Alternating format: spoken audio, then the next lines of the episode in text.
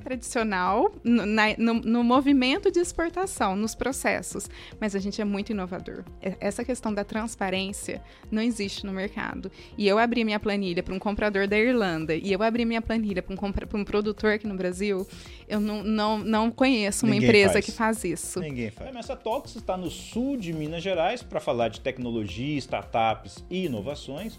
E a gente vai falar nesse episódio de uma inovação que está realmente atrelada à base da economia do sul de Minas Gerais. A região que é famosa pela produção de café precisava de uma tecnologia que permitisse que os produtores rurais ganhassem mais dinheiro é, produzindo o café. E aí a ideia dessa startup que está aqui hoje com a gente era justamente fazer essa mágica de permitir que o produtor fazendo o mesmo que ele sempre fez, melhorando um pouco a qualidade do seu produto, possa receber um valor melhor, negociando o seu produto diretamente com o consumidor e internacionalizando a sua venda. Eu estou aqui com a Daniele Alckmin, que é a fundadora da AgroOrigem, essa startup que faz essa mágica. Bem-vinda, Daniele. Obrigada, Rui. Uma alegria, um prazer estar aqui com vocês. Legal. Bom, você já sabe, esse é o Remessa Talks, produção da Remessa Online, principal plataforma digital brasileira de transferências internacionais. Fique com a gente. Começa agora o Remessa Talks, uma websérie remessa online sobre negócios e startups.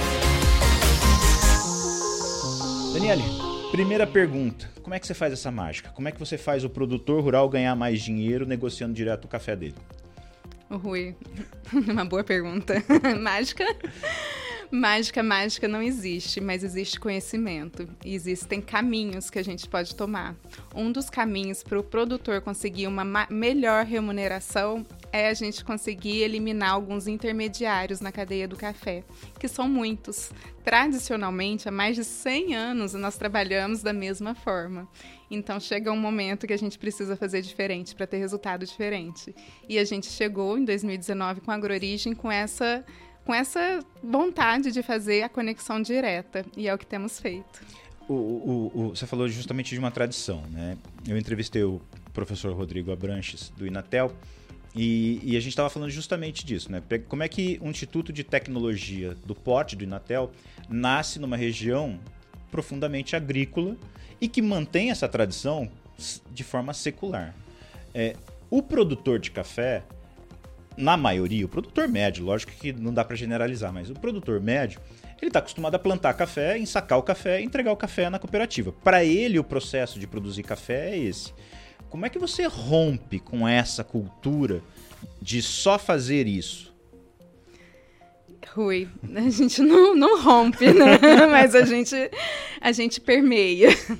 Nós, a gente trabalha bastante com conhecimento, com capacitação do produtor. Então é muito importante a gente explicar para o produtor, mostrar na planilha como que pode ser né, o ajuste e a melhora da renda dele se ele conseguir deixar o café preparado, rebeneficiado, porque ele leva para um armazém e deixa ele beneficia o café para levar para o armazém. Mas e depois para vender para um torrador? Ele precisa rebeneficiar. É um serviço a mais, é um custo a mais, mas é a única forma dele conseguir chegar direto em quem vai vai torrar esse café, porque ele separa todos os grãos, os grãos que são 16 acima, que normalmente vão para exportação, o 14 e 15 de um lote bom, que é muito bem remunerado no mercado interno, aí tem o resíduo, peneira baixa, e aí o produtor consegue montar, né, numa planilha, a gente mostra para ele as porcentagens, isso depende muito da catação, da peneira do café, mas enfim, é capacitação, é ensinando mesmo. Você está falando uma série de palavras aqui, e quem está ouvindo Eita. deve estar tá pensando assim, mas não era café?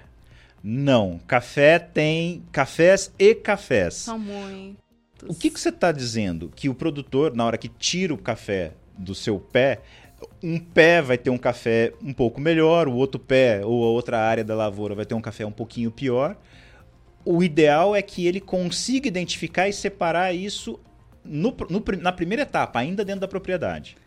Sim, Rui, existem vários processos de rastreabilidade. Um processo muito complexo inclui, inclusive, pé por pé. mas nós trabalhamos atualmente com talhões. Então, na fazenda é uma, um uma grande fazenda ela é subdividida em talhões de cafés. Faz um quadrado lá, separa os São pés as que estão áreas área. normalmente plantadas na mesma época. Então, o talhão de 1970, o talhão de 1975. E aí são as variedades também que são diferenciadas. Para o produtor de café especial que quer trabalhar esse lote de forma especial e, e de forma a ter mais valor agregado, é muito importante ele ter essa rastreabilidade, ele saber qual que é a variedade. Então, ele colheu o café no talhão X com uma variedade Y. Ele leva para o terreiro e para secar esse café, que é o pós-colheita. E aí, quando a gente fala de, de processo de pós-colheita, em termos de, de qualidade, a gente tem muitas opções. Então, a gente tem cereja descascado, a gente tem o natural, natural fermentado, tem yellow honey, black honey. São muitas opções para o produtor conseguir melhorar a qualidade do café dele no terreiro, depois que colheu. Colheu a frutinha no pé, leva para o terreiro. Para secar. Pra Nesse secar. processo, já existem formas do produtor interferir para melhorar a qualidade. Mas aí, nesse, de qualquer forma, ele tem que estar tá ali rastreado.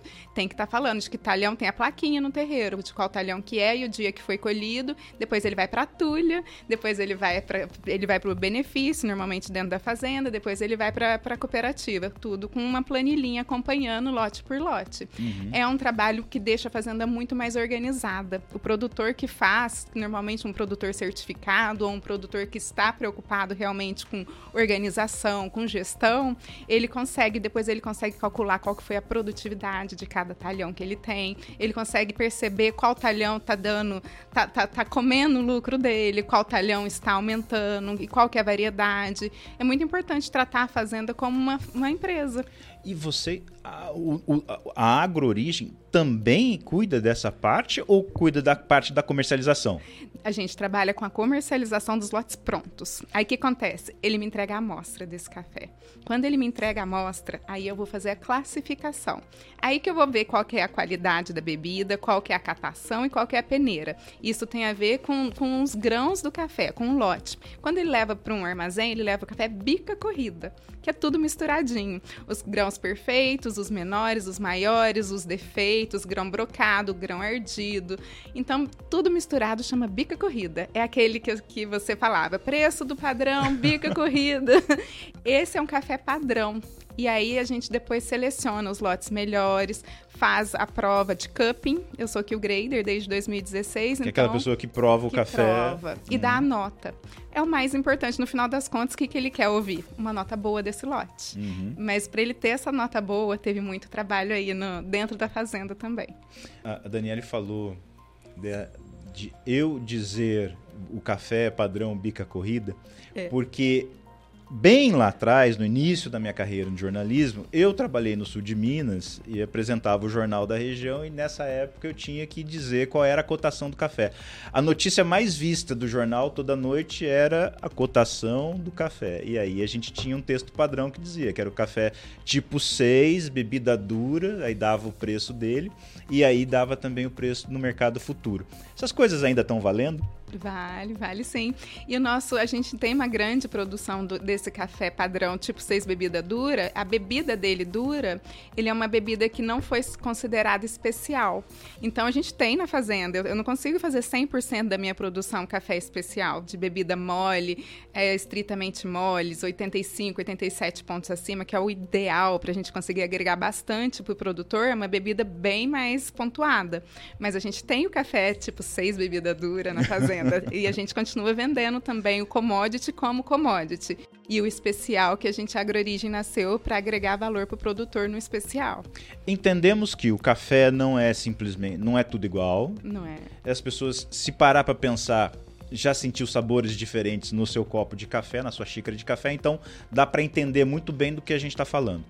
Ou seja, o segredo da, da, da, do negócio que vocês fundaram na AgroOrigem é conscientizar o produtor rural que se ele mudar algumas coisas no seu processo de, de, de, de, de produção do café, desde o plantio da muda até a parte da secagem, ele vai conseguir classificar o café com uma qualidade maior atingindo um interesse específico do mercado, que é um café de maior qualidade. E aí entram vocês, de colocar esse café de melhor qualidade diretamente na mão de alguém que está disposto a pagar mais por um café de melhor qualidade. É isso que vocês estão fazendo. Isso. E como é que vocês fazem isso no final? Como é que vocês identificam o produtor? Como é que vocês identificam o consumidor e fazem essa ponte? Nós nascemos numa região muito privilegiada, então eu já tinha muitos relacionamentos aqui com produtores. Começamos com a minha família. Então comecei lá na realidade em 2017 trabalhar a exportação, trabalhar prova de café com os cafés nossos. Meu uhum. pai é produtor, né? A gente é produtor mais de 100 anos com, com talhões na fazenda de café. Então a gente começou com a nossa família, depois a gente foi ampliando com alguns tios. E aí, quando a, na Agrorigem nasceu, foi para ser o, a, o marketplace de produtores de cafés especiais. Então a gente, a gente, inclusive, foi incubado no Inatel, a gente nasceu no Inatel, apresentamos o projeto para uma banca de juízes. Fomos aprovados, ficamos dois anos no Inatel, depois a gente graduou como uma empresa inovadora na comercialização de cafés, porque nós ligamos direto o produtor ao torrador. No Brasil, direct trade, a nota fiscal é em nome do produtor para o torrador, então o produtor conhece com muita transparência o que o mercado paga por esse café. A gente faz a logística, recolhimento de ICMS, SINCIDI, emissão de nota fiscal, trabalha as amostras do produtor, embalagem, tudo, tudo. O produtor tem que me entregar um café de boa qualidade para eu conseguir começar esse trabalho dele. E tudo com história, com fotos, com a origem, porque quando a gente está falando do mercado de café especial, tudo isso faz muita diferença. E quando você fala desse mercado que é tão qualificado assim, você está falando de um mercado dentro do Brasil ou fora do Brasil? Começamos aqui dentro do Brasil, a AgroOrigem. No Brasil tem aumentado cerca de dois dígitos ao ano o consumo de café. Então, é, e o nosso mercado é muito grande, o Brasil é grande. Então, tem muito potencial para a gente continuar vendendo bons cafés aqui dentro. Mas depois do câmbio, né, de ter essa alteração grande que teve, do real ficar menos valorizado, o câmbio, a exportação passou a ser uma melhor oportunidade para a gente como produtor. Uhum. Então, a verdade é que hoje o meu foco é 100% a exportação. Ou seja, o produtor rural que antes produzia um café commodity, colhia, juntava tudo, secava tudo junto, ensacava tudo junto, entregava na cooperativa, agora passa a fazer um café é, de melhor qualidade, porque ele começa a separar os grãos de melhor qualidade para vender todos eles numa saca só, então eleva o preço dela. E aí já comercializa lá fora, ou seja, ele ainda ganha a vantagem de estar tá exportando. Isso, e de forma muito transparente. O que a gente tem feito hoje, inclusive eu fechei uma venda ontem de um container para a Irlanda, com sete produtores dentro do container. E de forma muito transparente, chamei o comprador, falei, vou abrir a planilha com você. Todo mundo sabe a margem de todo mundo. E a gente abre essa planilha explicando o custo de tudo. É um mercado muito consciente. Ele quer saber que o produtor está sendo bem remunerado. Uhum. E isso, para mim, é propósito de vida. Então, isso, para mim, faz muita diferença também estar atuando dessa forma. E com o meu produtor, chamei. Falei, ó, o mercado está X, Nova York está Y. Nova York, dólar é o que mais interfere, né? O preço uhum. do café commodity. A gente, para trabalhar o especial, a gente sempre tem um plus. Então, é Nova York mais um plus.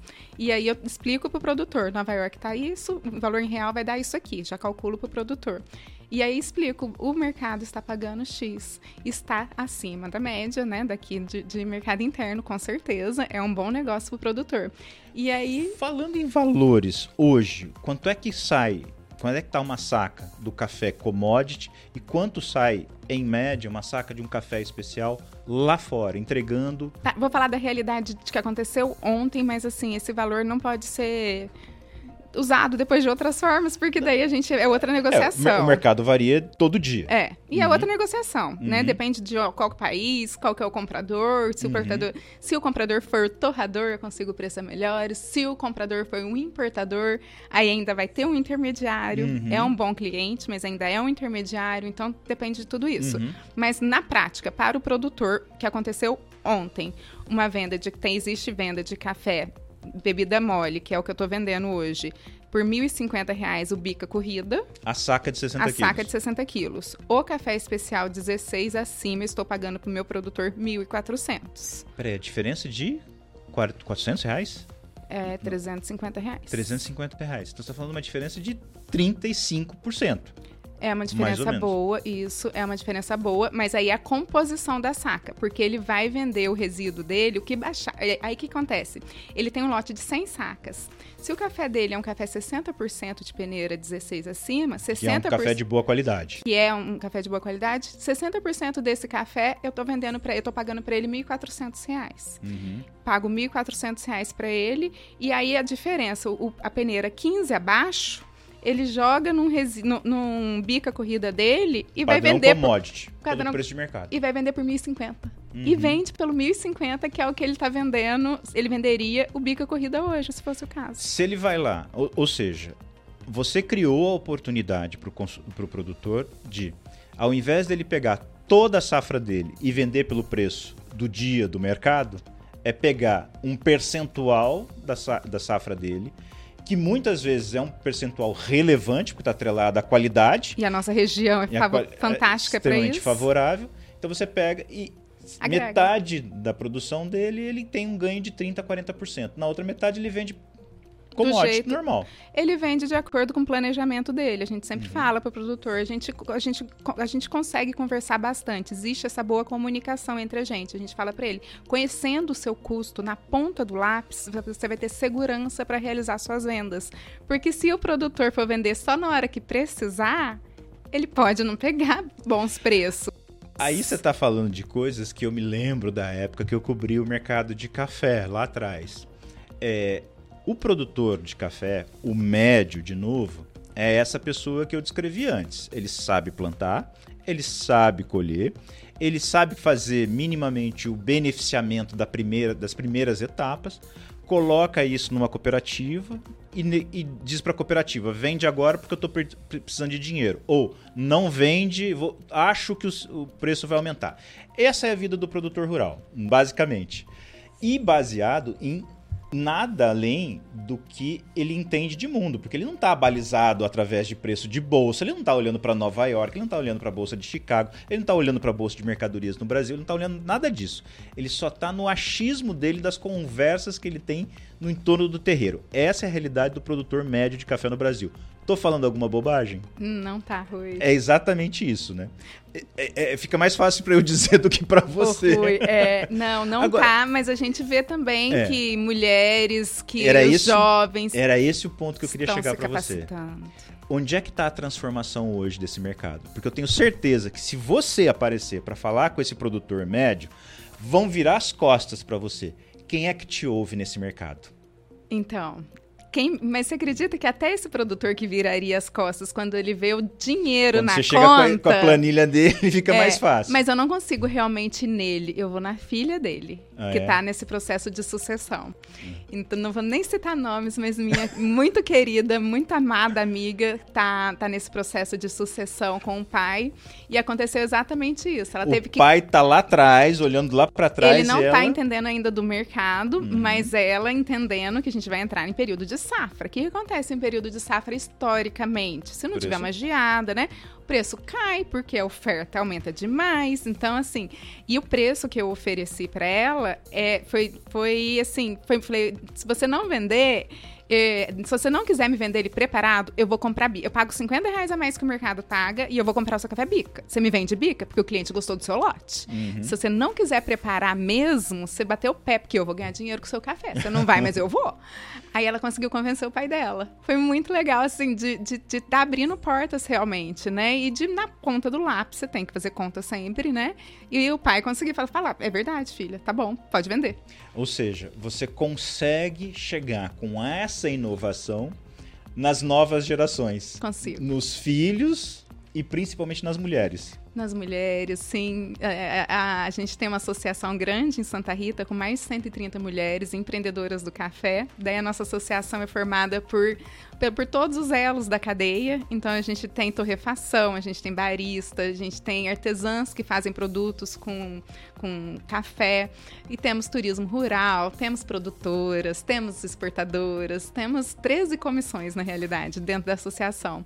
E essa associação tem dado, dado bastante força para a gente, tem impulsionado os nossos negócios, a união e a amizade entre a gente só cresce. Ou seja, o protagonismo feminino está abrindo novas possibilidades para um mercado que é secular no Brasil.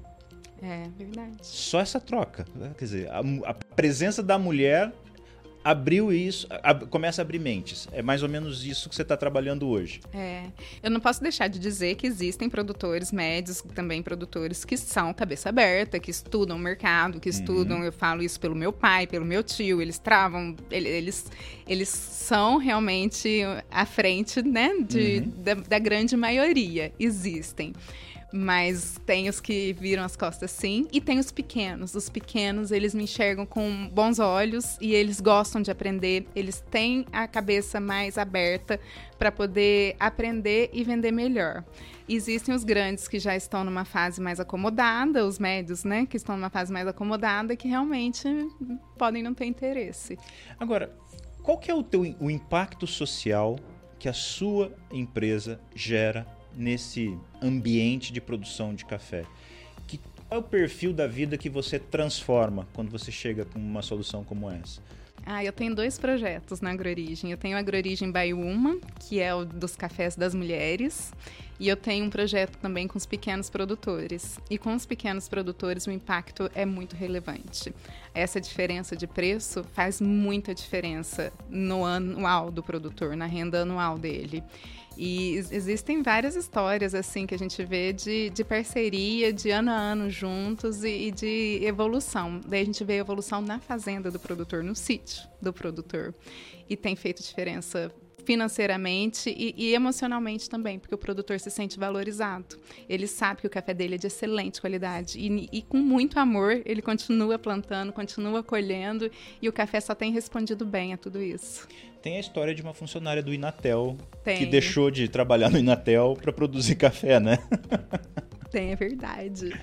Eu tenho uma produtora muito querida, a Rosana. Ela, eu, enquanto eu estava no Inatel, ela passou um dia no corredor e falou: Dani, eu tenho um pouco de café, você prova para mim? Eu falei, claro, Rosana, traz aqui. Ela trabalhava na limpeza ali do Inatel e sempre estava ali vendo todo o nosso trabalho na AgroOrigem provei o café dela, era fantástico. No mesmo ano que eu provei, ela inscreveu no, no concurso da cooperativa, ganhou em segundo lugar. E ela trabalhava no Inatel, no, no setor de limpeza. Isso. E ela tinha uns pezinhos de café no sítio. Tinha, tem um pezinho, tem, tem o um sítio. E é, ela, ela e o marido. café de boa excelente, qualidade. Excelente, excelente. Trouxe um, um um Nishit, um cliente holandês, para cá ano passado e a gente fez visita. O, o, a lavoura dela é um jardim. Isso aconteceu em 2019, quando eu estava lá no Inatel ainda. E de lá para cá a gente tem trabalhado os cafés dela para comércio externo.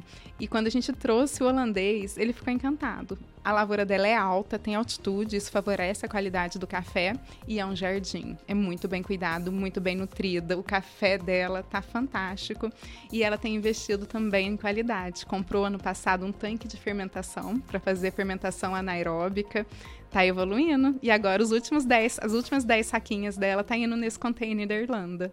Ela é uma das pessoas que estão colocando ali nesse nessa, nessa exportação que você fez agora. É verdade, ela é.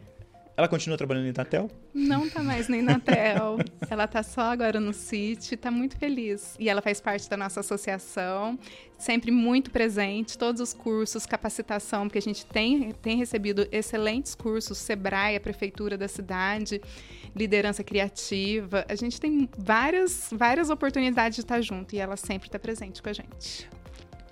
Essa, essa descrição que você faz de, de desse estímulo as pessoas a se reinventarem, a melhorar a qualidade, a se informar e tudo mais, é um espírito muito comum em, do, dentro do ecossistema de startups.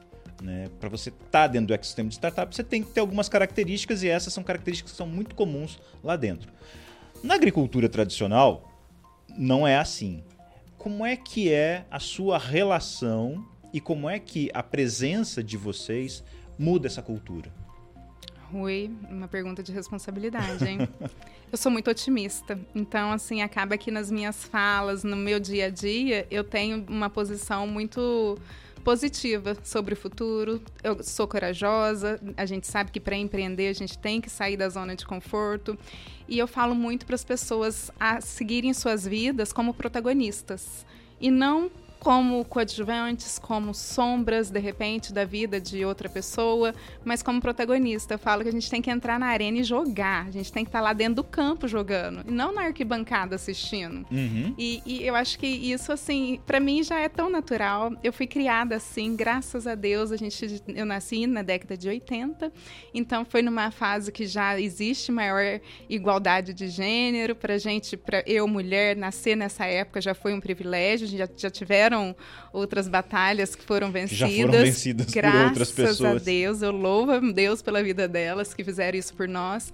E meu pai sempre me pôs muito por frente. Fui fazer intercâmbio, morar na Inglaterra quando eu tinha 21 anos, sozinha. Então, assim, para mim é tudo muito assim.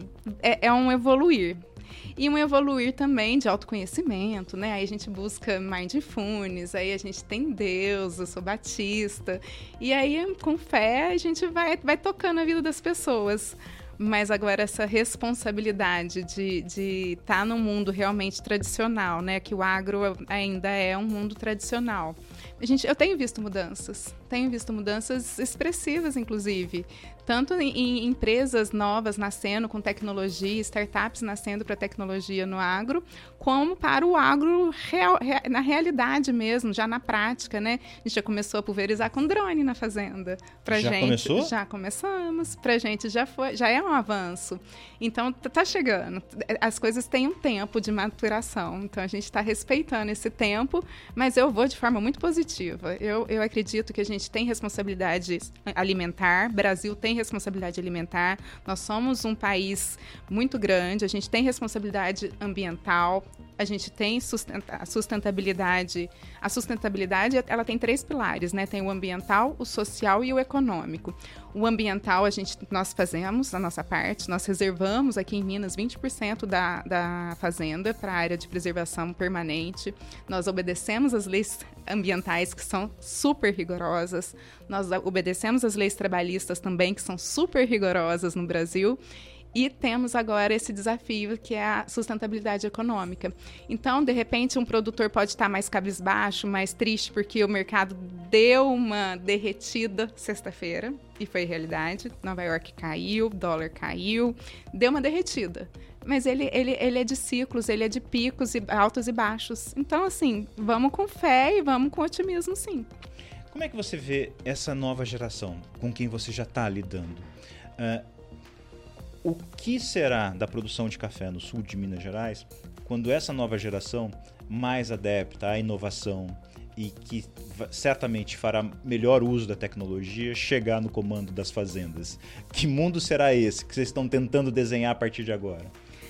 Aqui no sul de Minas é um agro diferente, vamos falar assim. Eu, o agro de outras regiões, a gente tem fazenda em Luiz Eduardo Magalhães. Bahia. Bahia, centro-oeste Bahia fantástico, porque lá é irrigado, lá é mecanizado, cedo, máquina para plantar, máquina para colher, máquina. Então, assim, é uma realidade diferente da realidade. E, o agro Brasil, como meu pai fala, o agro pop mesmo Brasil não está aqui, Dani. Você sabe que os nossos desafios aqui na montanha são imensos, principalmente porque a gente tem o uso de mão de obra intensiva. Então, a gente tem os desafios agora para criar novas soluções para esses gargalos da montanha. A gente precisa da tecnologia, a gente precisa de cabeças pensantes sobre esses desafios que a gente encontra. A altitude do sul de Minas é um valor que agrega qualidade ao café, agrega. porém dificulta demais a mecanização da colheita. Todo o manejo não só a mecanização, a renovação, o manejo, o trato, a, a, o cuidado com a lavoura durante o ano dificulta sim. E já temos visto novidades surgindo e, e assim, tá, estamos acompanhando tudo isso, né? E eu vejo assim que nós temos que trabalhar muito mais. Tem um apagão de mão de obra nas fazendas. A gente está lidando hoje com esse desafio. Então eu vejo que a gente vai ter que trabalhar melhor dentro das fazendas, senso de pertencimento, valorização do funcionário. E, e, e a mulher tem um olhar muito aguçado para esse tipo de situação. A mulher consegue acolher, a mulher consegue, não que o homem não consiga, mas que esse, esse é, é o natural nosso é esse, é o da união, é o do acolhimento e os funcionários vão a gente vai ter, a gente vai passar por esse momento agora de ter essa transformação dentro das fazendas, que já tem acontecido em muitas empresas hoje. Esse olhar a gente traz para dentro das propriedades também.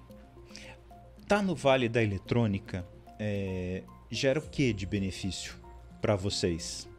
Rui, eu sou tão grata. E você deve conhecer a história da Sinhá Moreira, não deve? O professor Rodrigo Abranches, que gravou a entrevista com a gente, contou a história dela. Contou a história dela. E foi com recurso oriundo do café que começou a sementinha da eletrônica em Santa Rita. E a gente tem, assim, grande admiração, a gente honra demais a vida dela. E é, é, é, é foi a sementinha, né? Primeiro, Escola Técnica de Eletrônica ET, depois o Inatel. Hoje, um polo tecnológico de aberto, reconhecido no Brasil e somos reconhecidos em outros países, inclusive, né? Brasil, Inatel, Santa Rita do Sapucaí, nós somos reconhecidos como polo de tecnologia.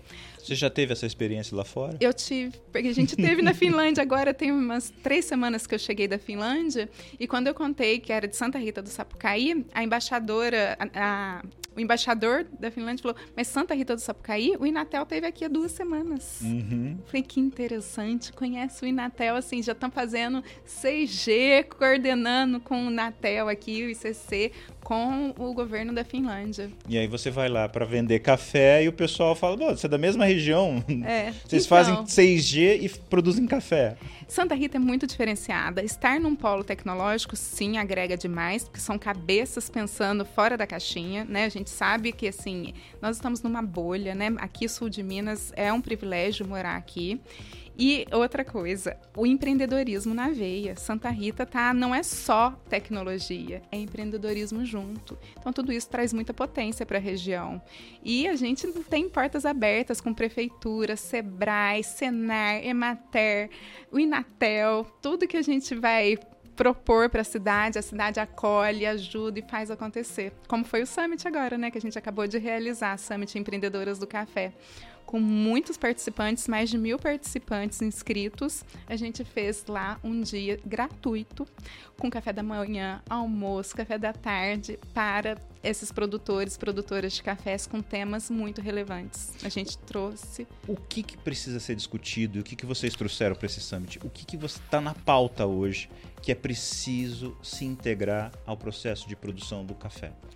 Nós trouxemos a ESG, importantíssimo. Governança, eu acho que é o principal dos três itens do SG. A gente precisa conversar mais sobre isso, implantar e mostrar, comunicar como que a gente implantou isso, como que a gente já faz isso dentro da fazenda. Então a gente trouxe a pauta de SG, sustentabilidade.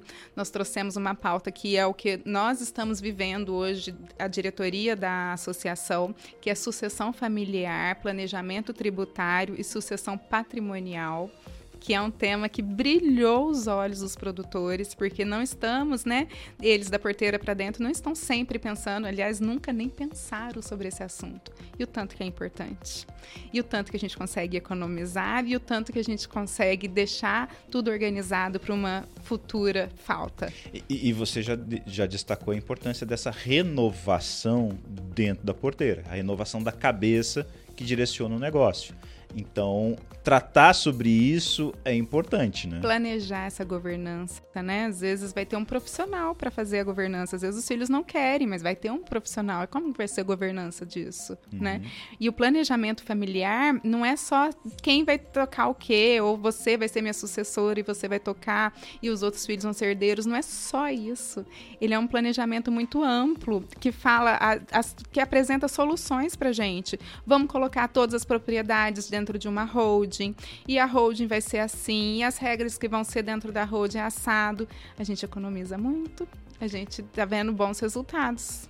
A gente, você sentou nessa cadeira para falar de uma startup. A Nossa gente está falando, a gente está falando de coisas que vão muito além da startup.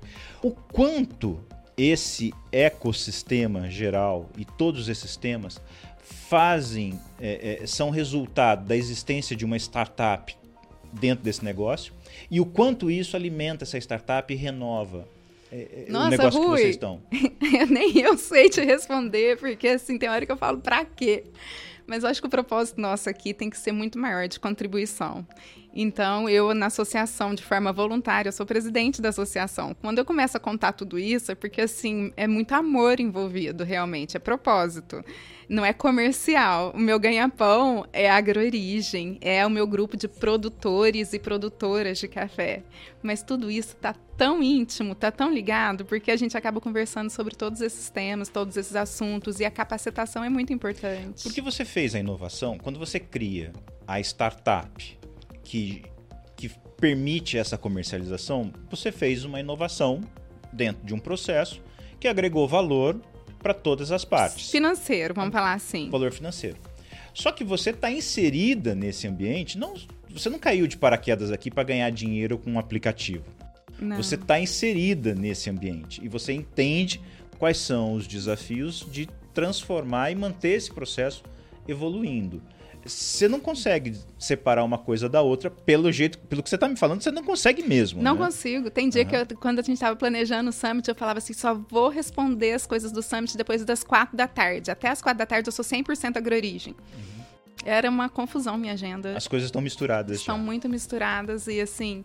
É, é, uma, é, é natural meu, sabe? De, de, de me envolver com, com sonhos maiores. Mas, mas isso está muito trelado a essa, esse impulso né, de inovar, de fazer o diferente. Sempre. É, é, onde é que você buscou? De onde é que veio? Você já falou muito da, da, da importância do seu pai, mas onde é que você foi captar todos esses insights? Foi na faculdade? Foi na viagem? Onde é que você buscou essas coisas e onde é que você consegue pegar isso e aplicar dentro do negócio e no ambiente em que você está inserida? Acho que fez parte do contexto, sabe? E é um contexto bem amplo.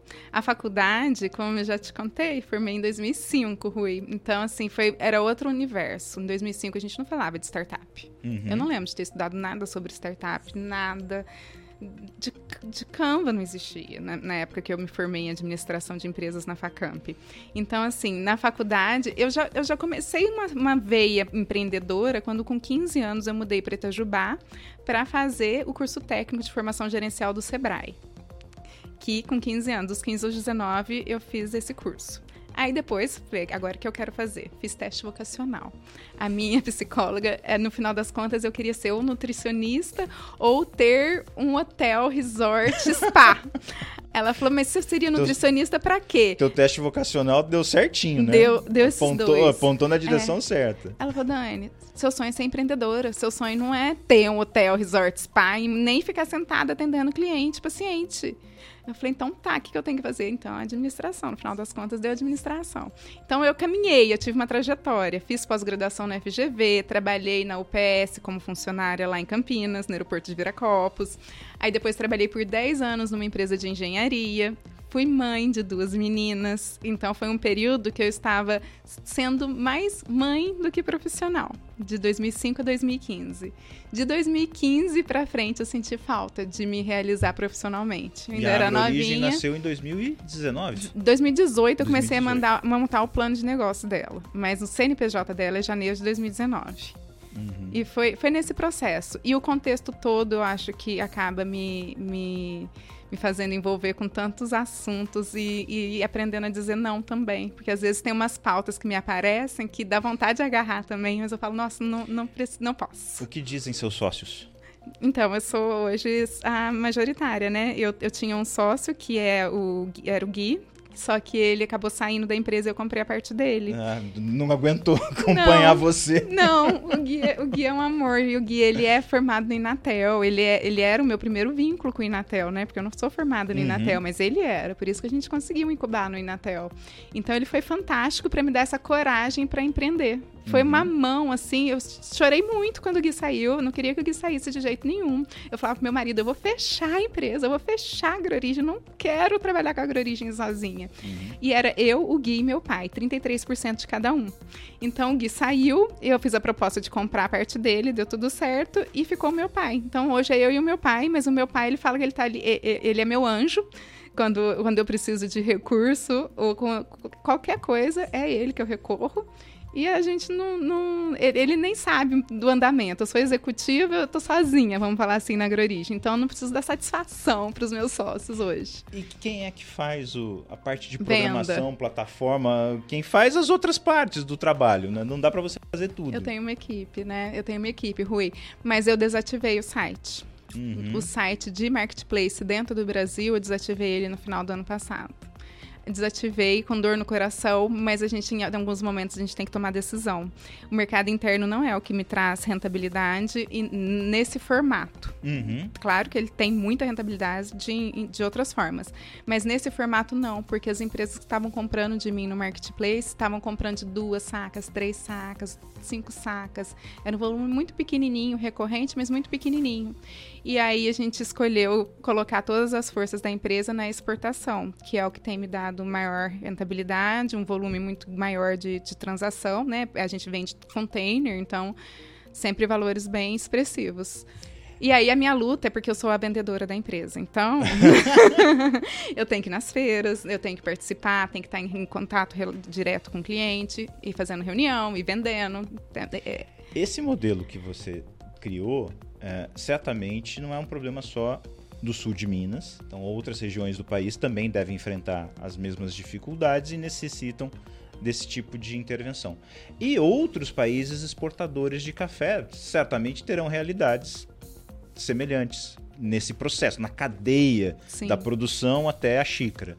Você, você vê oportunidades ou você planeja fazer a internacionalização? Por exemplo, oferecer o teu serviço na Colômbia, na Etiópia, é, que são outros grandes produtores? Sim, quando, quando eu nasci, o sonho da agroorigem era ter, to, era, é ter todas as origens de cafés do Brasil e depois as origens de cafés de outras regiões. Por isso que é agroorigem. A origem está na origem da, onde está o centro de, é, de, de, de produção. produção. Sim. O que acontece hoje, o meu momento, estou até no Compete Minas com um projeto de internacionalizar a plataforma e aí sim, continuar trabalhando no mercado externo, mas para atender na recorrência de forma mais ágil pela tecnologia da plataforma. Aí tem os filtros né, de seleção de cafés, vou fazer um leilão reverso para a gente conseguir trazer os preços para os produtores. Então, estou no, no, no, no, edital, né? Então, a gente está caminhando dessa forma para conseguir fazer a internacionalização da, da AgroOrigem hoje de forma mais digital. Porque a gente já é uma empresa, uma trader, né? A gente já uhum. exporta. Só que de forma é tradicional no, na, no, no movimento de exportação, nos processos, mas a gente é muito inovador. Essa questão da transparência não existe no mercado. E eu abri minha planilha para um comprador da Irlanda e eu abri minha planilha para um, um produtor aqui no Brasil, eu não, não, não conheço uma Ninguém empresa faz. que faz isso. Ninguém faz. E é uma conscientização de mercado muito importante. E a gente sabe que isso agrega valor e, gente, e, e, é, e é, nesse movimento que a gente está caminhando. É, qual é o próximo passo? Para os próximos 12 meses? Então, é esse ano, vender muito, muito, muitos containers. momento é crescer venda. Nesse momento é venda. A gente tem que escalar a venda. O nosso time, ele é enxuto e a gente conta com estruturas já formadas. Então, para fazer um rebenefício de café, eu conto com a cooperativa. Para eu fazer, para eu, eu tenho uma base enorme de produtores por esse tempo todo trabalhando já com produtores diretamente. Então, o que eu preciso? Vendas. Eu preciso atingir mais clientes. Então, os próximos passos são continuar participando das feiras, principalmente mercado externo.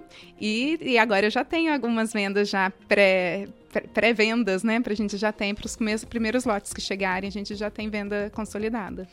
Esse modelo que você está usando aqui, ele é bem aceito lá fora? É uma coisa que já funciona lá fora? Você fazer a comercialização do produtor diretamente com quem vai consumi-lo? O mercado internacional já está acostumado com isso? Para café especial existe essa, essa demanda uhum. e eles querem também saber o que, que o produtor está recebendo e eles querem preços melhores. Então, no final das contas, não estão comprando só porque está comprando direto produtor, está comprando porque está comprando com preço melhor do que se tivesse passado por mão de vários intermediários. Ele lá fora paga menos e o, e o produtor aqui ganha, ganha mais. mais. E eu tenho minha comissão. Tá lindo. é isso, Rui. É isso. Modificando a cultura. Sim. A cultura que está na cabeça, não a cultura do café. O café continua plantando direitinho, bonitinho, Isso. mas isso. muda a cultura que está na cabeça do produtor. E buscando sempre melhorar, né? Melhorar a qualidade, melhorar a comunicação. Eu falo para os produtores, tira bastante foto, né? Tudo isso. Depois a gente vende junto, né? A gente monta um álbum de cada produtor por lote. Então, tudo isso vai na rastreabilidade para o comprador. E isso favorece a venda dele, porque daí ele coloca a foto do produtor no pacote, ele conta a história do produtor no site dele, no Instagram dele, e valoriza o trabalho do produtor. E é um ciclo que depois é uma parceria que fica mais contínua. Gente, eu joguei fora uma ideia maravilhosa. Qual? Quando eu tava fazendo a MBA, Hum. eh, a gente criou um projeto, mas fez um. Era só um rascunhozinho. E é uma parte disso. De usar essa origem do café, personalizar o café, entendeu? Esse é o café da Café produção especial. X. Sim, Esse- faz muito esse sentido. é o café do produtor tal, tá aqui, ó. Esse café que você tá tomando, ó, ele saiu dali, né? E, e- e fazer, fazer isso. Era, era, era- foi um- um brainstorm que a gente fez, a gente desenhou. Porque inspirado naquele tempo que eu cobria o mercado de É. café, né? Não, Mas eu isso- não tô dentro disso, né? Mas, Mas isso agrega. É, Isso é muito importante pro produtor, a gente ter esse. Tem que ter esse material todinho aí, sim. E um café personalizado. O meu, a minha empresa chama AgroOrigem The Coffee ID. Então, é AgroOrigem, a origem do agro, mas The Coffee ID É é, um café com identidade identidade. É a Uhum. carteirinha de identidade dele, né? Um café com identidade. Uhum. E quando a gente criou, a gente pensou também, a gente pode ter AgroOrigem The Oil ID, porque daí são os azeites, Uhum. The Wine ID, que aí são os vinhos daqui da região de origem, só que ainda a produção é muito pequenininha, Uhum. muito artesanal, então ainda não justifica uma exportação Uhum. de volume, né?